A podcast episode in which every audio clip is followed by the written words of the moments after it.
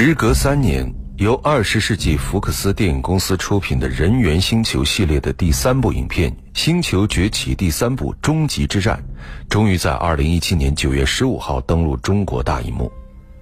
《星球崛起》第一部和第二部都曾经获得奥斯卡金像奖最佳视觉效果奖提名。而《星球崛起三：终极之战》不仅在视觉特效上有了更大的突破，影片的故事情节设计以及关于人性的解析也是可圈可点，创造了电影行业技术特效与故事内容均高水准的奇迹。这部电影的故事发生在第二部《星球崛起：黎明之战》的后两年。美国影片《星球崛起》第二部《黎明之战》是一部2014年二十世纪福克斯影业公司出品的 3D 科幻动作片。由马特·里夫斯执导，安迪·瑟金斯、加里·奥特曼等人主演。这部影片是2011年电影《星球崛起》的续集，但是影片情节却是设定在《星球崛起》的十年之后。影片在中国内地上映的时候，票房成绩火爆，最终收获了7.1298亿元，观众也给予了很好的口碑。不知道您是否看过这部影片吗？大家晚上好，这里是今晚我们说电影，我是英超。今天我们在永恒记忆单元一起来分享的是科幻影片《星球崛起》第二部《黎明之战》的故事。在拍摄这部电影时，扮演猿类的演员套装是使用柔韧的硅胶制成，上面装有亮度更高的 LED 灯，这是为了让演员有更加大幅度的动作，而且在黑暗的环境下也能够清晰地捕捉动作。另外，捕捉团队使用了多种多样的捕捉方式。在器材连接和表演风格都允许的理想情况下，团队会采用多机动作捕捉系统。这种设置还会使用一些额外的参考视频摄像机，演员头上也会带着一台脸部摄像机，用于进行高清捕捉。而根据场景的复杂程度和演员的数量，剧组有时甚至会用到四十台动作捕捉摄影机。虽然我们在大荧幕上看到的是猿猴的形象。其实这些都是真人演员表演出来的。好的，那么接下来就让我们一起来分享这部影片《星球崛起》第二部《黎明之战》。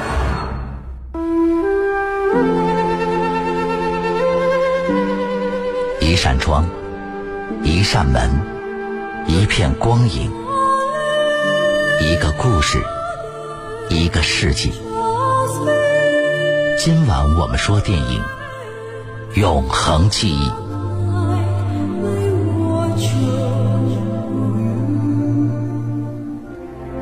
十年前，旧金山基因系统公司的科学家威尔制造出了一种气体药物，原本是打算用于治疗老年痴呆症，但却在一场意外下使得一群实验猩猩得到了高智商。虽然事情以和平收场，军方也查封了基因系统公司。但病毒却在不明原因下通过飞机传染到了世界各地。遭此横祸的人类只有一小部分幸存下来，并且聚居在旧金山。智能进化的猿族首领凯撒也在红杉树林中与族人建立了自己的家园。而当初被凯撒从系统公司释放出的科巴已经成为凯撒的副手。红毛猩猩莫里斯则成为了猿族猩猩的儿童导师。凯撒的妻子科尼利亚也生了两个儿子。但是凯撒的大儿子蓝眼却对自己的父亲有着非常大的意见。凯撒在与自己的族群生活期间，认为这种美好的生活可以永远保持，但也时不时会想念将自己一手养大的人类威尔。然而，随着一小队人类的到访，他们的宁静被打破。生活在旧金山的马尔科姆和卡夫等科学家来到红杉树林寻找能源。不想，却正好碰到了凯撒的两个猿族儿子蓝眼和灰灰。卡夫因为害怕开枪打伤了灰灰，引来凯撒等大批猩猩。凯撒因为不想造成更多的伤亡，便放走了马尔科姆他们，但却让科巴跟踪在后，并且由此发现了人类生活的据点。第二天，凯撒带大批猩猩来到那个聚居地，并且警告人类远离红杉树林。而能说人类语言的凯撒也给城中的居民造成极大恐慌。这时，人类领袖特雷福斯只好站出来安抚民众：“听着，我知道你们很害怕，我也很害怕。相信我，但我知道你们把信任托付给我，我们一起经历过磨难，你们都知道我们面临的挑战，我们的燃料即将耗尽，这意味着要停电了，这意味着我们会会退回到之前的状态，但上游的水电站能拯救我们。只是我没想到，他们也生活在那里。那我们该怎么办？另外想办法。因为能源的意义，不仅仅是让我们有灯可亮，因为它更能让我们去联系外部世界，它能让我们找到其他生还者，然后我们才可以去重建并找回我们曾经的世界。随后，马尔科姆找到了他。演讲太精彩了，可是我们已经没有其他能源供给了。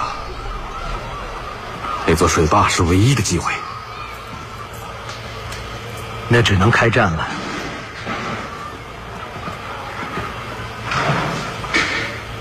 我们离能源耗尽还有两周的时间，也许最多三周吧。我知道，到了那个时候，我就没办法靠一个电喇叭让人群冷静下来。我们需要能源，我们需要让无线电发射器运作起来，这是我们联系外部世界唯一的方法了。我们必须找到其他的生还者。对，幸存下来的人并不多，我们承受不起更多伤亡了。这地方是我们建立的，你和我，我知道，我们都坚信能源能引导我们回归曾经的生活。如果我们不团结一致，我们就无法生存。我已经失去了一切。要是再失去仅有的这些，那么我，我还能去哪儿呢？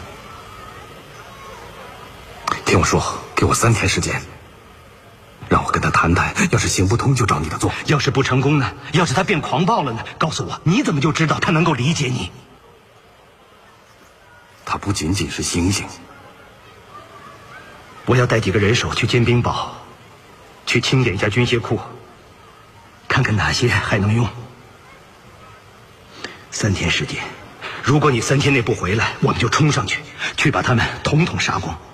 就这样，马尔科姆打算带着卡夫等人再次进入红杉树林，但这却遭到了妻子艾莉的反对。你真要带凯夫去？他开枪打了他们。其实我没得选，他过去在水利局工作，只有他知道水坝是如何运作的。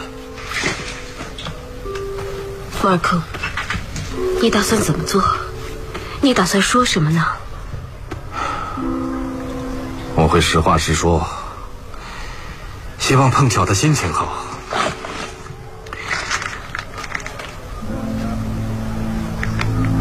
你觉得我疯了吧？我只是担心。是我也是，我思考了很久，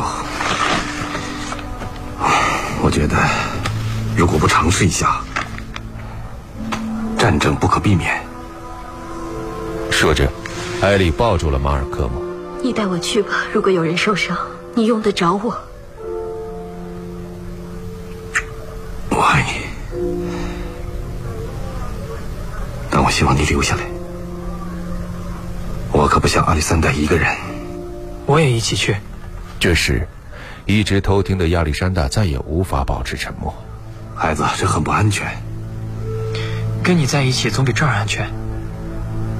让我去吧，求你了。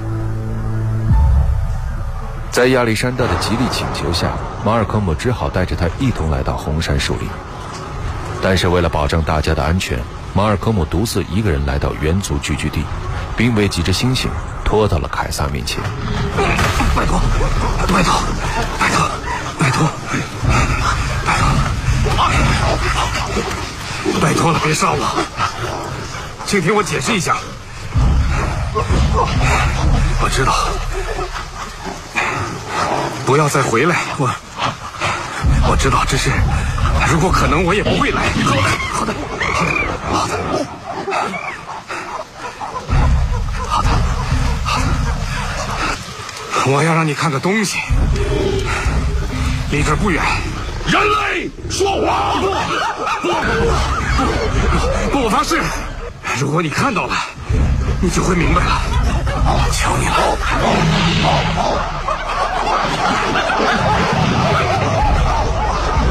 带路。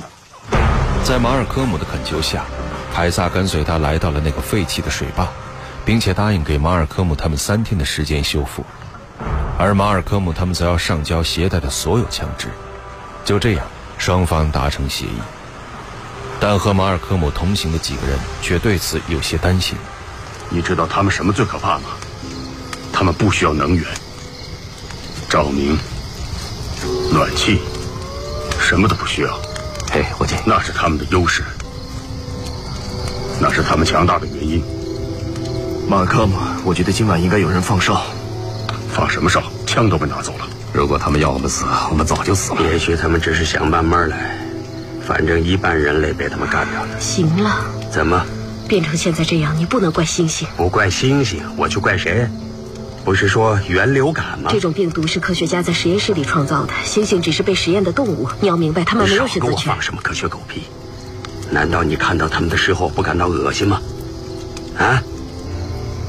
你的那个小女儿呢？卡夫，不要再说了。她怎么死的？别再说了。还有你老婆也一样。凯夫，你再不闭嘴，我就要揍你了。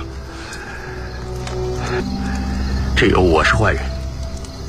虽然卡夫抱怨不停，但是也无济于事。第二天，马尔科姆等人完成了一部分水坝的修复工作，但是卡夫却因为自己私藏手枪被发现，而使得凯撒命令马尔科姆等人立刻离开。为了继续水坝的修复工作，马尔科姆和艾丽再次找到凯撒，却发现凯撒正和病重的妻子待在一起。我很抱歉，这都是我的错，我让他马上离开。这是我家，你不该在这儿。这我明白。马考姆，他生病了。他这样的状态有多久了？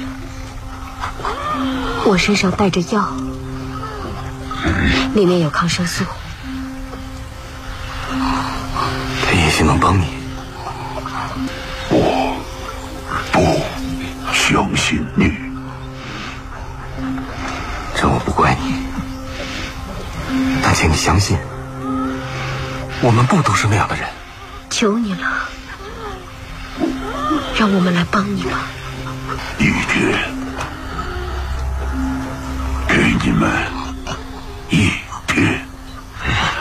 我们可能需要更久。就一天。人类帮忙。按照凯撒的要求，马尔科姆他们赶走了卡夫，开始和猿族一起修复水坝。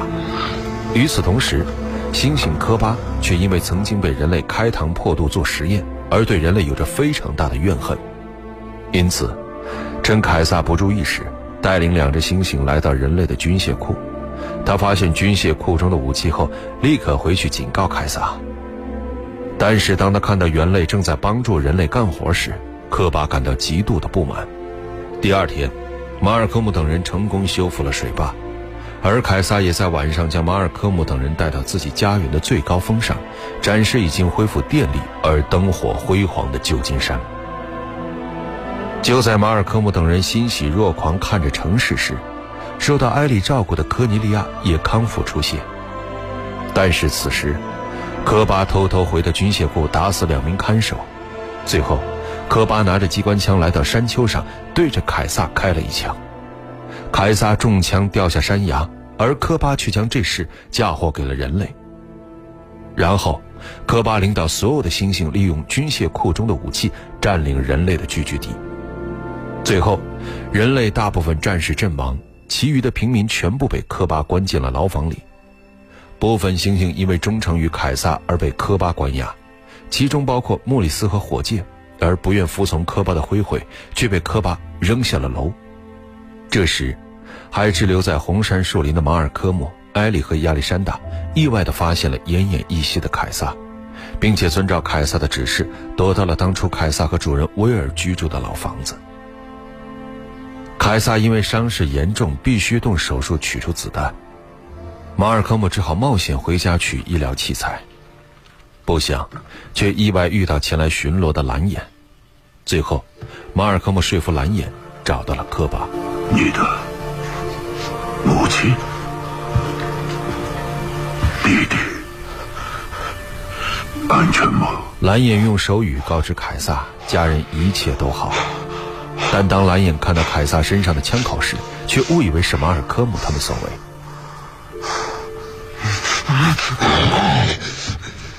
不，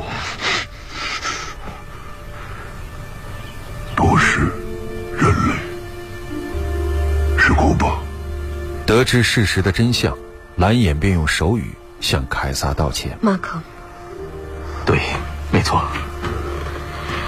Caesar，现在需要做手术了。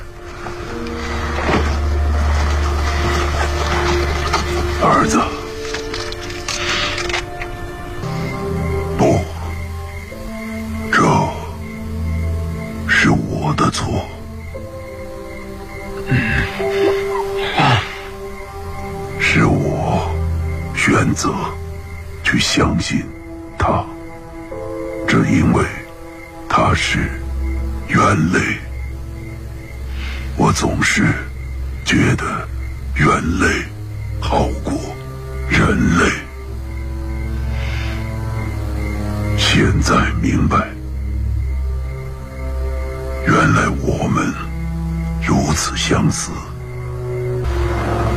现在，库巴在哪儿？蓝眼告知凯撒，科巴正带着自己的追随者聚集在人类的塔楼上，并且建议凯撒出面揭穿科巴。但是凯撒却深知身体虚弱的他已经无法与科巴匹敌，只能借助蓝眼的力量来打败科巴。按照凯撒的吩咐，蓝眼偷偷释放了莫里斯等猩猩与凯撒会合，并且说明科巴已经下令将所有的母猩猩带到城市。于是，凯撒决定必须速战速决。马尔科姆将埃利与亚历山大安顿好后，带着凯撒通过地铁隧道，并把凯撒他们送到塔楼后，意外地遇见了隐藏在隧道中的特雷弗斯与另外两名幸存者。瞧，我找到谁了？我都不知道你逃出来了。见到你真好，别担心，马上就能翻盘了。什么意思？发生什么了？那些猿类都聚在塔楼上，我失去讯号了。等等，继续试。马科姆，你来看，炸标，这里是旧金山，五磅一组。尝试联络，如果能接我们刚刚开始设置，请表明你的身份。靠他们把整座塔炸塌，把他们一锅端了。你也来帮忙吧。断这条讯息为。了阻止特雷弗斯，马尔科姆拿枪对准了他。抱歉，我不能让你这么做。我们要给他机会，再给他点时间。他现在在上面，谁在上面？我说你脑子进水了吧？不，我亲身经历过，我了解他们的生活。他们和我们一样要生存，并不想战争。他们是畜生，他们袭击了我们。他们以为我们先攻击的，他们以为他死了，但其实没有。坐下吧你，坐下。趁马尔科姆不备，特雷弗斯拿起了引线。Drift，你干什么？我只想要拯救人类。不！随着一声巨响，塔楼瞬间坍塌，大部分的黑猩猩惨死其中。与此同时，凯撒和科巴也在进行着激烈的对决。最后，凯撒纵身一跃，打败科巴，而刚从隧道里逃出来的马尔科姆也找到了凯撒。这儿不安全。他们跟其他人类联系上了，是军队。你们快走吧，全都走。如果你们现在不走，将面临全面战争。战争早就已经开始。人类挑起的战争而人类人类绝不会原谅。你们先走别等到开始。非常抱歉，我的朋友。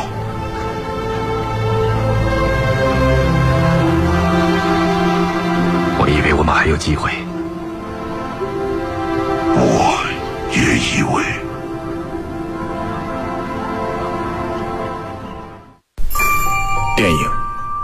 想与现实的碰撞。你已经有了洞察力，你有。电影是光与影的交流。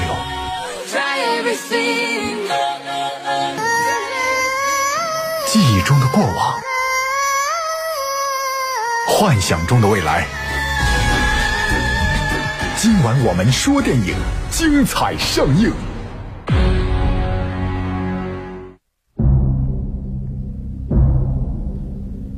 好的，欢迎回来，这里依然是今晚我们说电影，我是英超。今天我们来跟大家一起分享的是美国科幻影片《星球崛起》第二部《黎明之战》。影片当中，旧金山的拍摄取景地主要是2013年当中的新奥尔良，那里的商业区域在遭遇卡特里娜飓风袭击之后还没有得到重建。选址人员发现那儿有一个十字路口，跟旧金山的市区非常相似，所以制作组就在这个区域进行了几个星期的封闭拍摄。另外，《星球崛起》第二部《黎明之战》在拍摄之时出现了很多困难，其中就包括制作凯撒的计算机模型。因为按照影片当中设定的时间，凯撒要比星球崛起的年纪要大八到十年，所以他会有更多的白头发和更深的皱纹。另外，因为这部影片有更多的对白，所以需要更高的真实感，这就要凯撒的唇线和脸部的解剖结构进行一些调整，让动画师可以有两组不同的控制，一组用于更准确的猩猩呼叫动作。另外一组是用于可以识别的人类说话动作，所以说这样一部猿族为主角的影片，确实得借助计算机特技摄影才能办到。好的，节目最后，我们一起来分享这部影片的片尾音乐。这里是今晚我们说电影，我是英超，代表制作人小强、录音师乐乐，感谢各位收听，下期节目再会。稍后为您播出的是《美丽人生》。